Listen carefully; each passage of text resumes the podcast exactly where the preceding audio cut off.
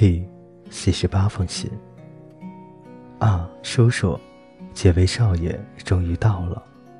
我们相处的如此融洽，至少我是这样想的。我想他也应该如此吧。他已经来了这里有十多天了，似乎还没有走的迹象。山普太太把他惯得不成样子了。如果他小时候就是这么娇生惯养。我猜不透他怎么会变得这样的好。我们一起在小阳台上的一张小桌子上吃饭，有时候在树下。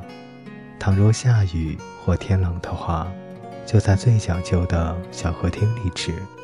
他随时随地的选一个地点，家里就会搬起桌子跟着他去，这样来回很麻烦。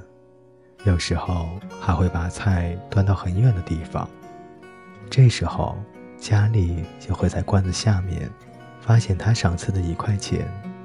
他是那种很好相处的人，虽然乍看之下根本不像，第一眼看起来就像是一个标准的平莱顿家族的人。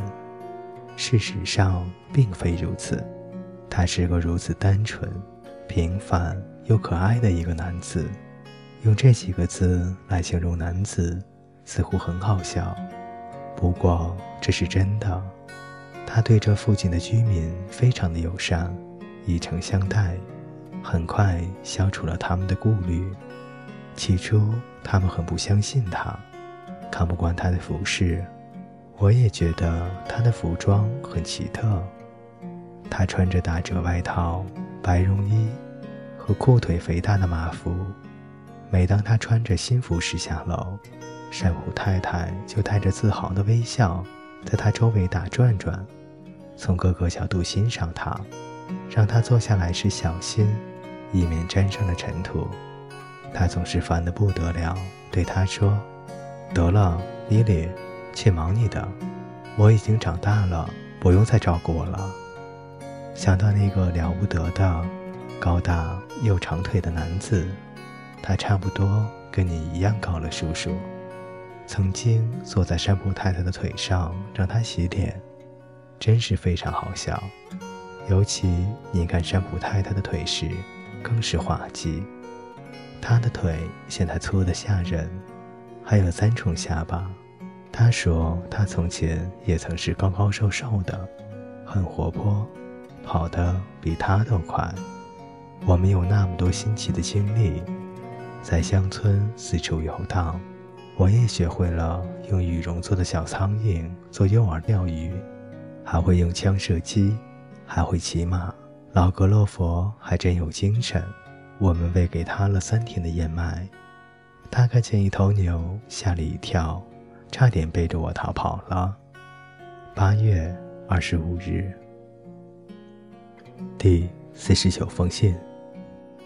星期一下午，我们去爬山，山就在附近，并不高，山峰上没有积雪，不过爬到山顶时也会喘不过气来。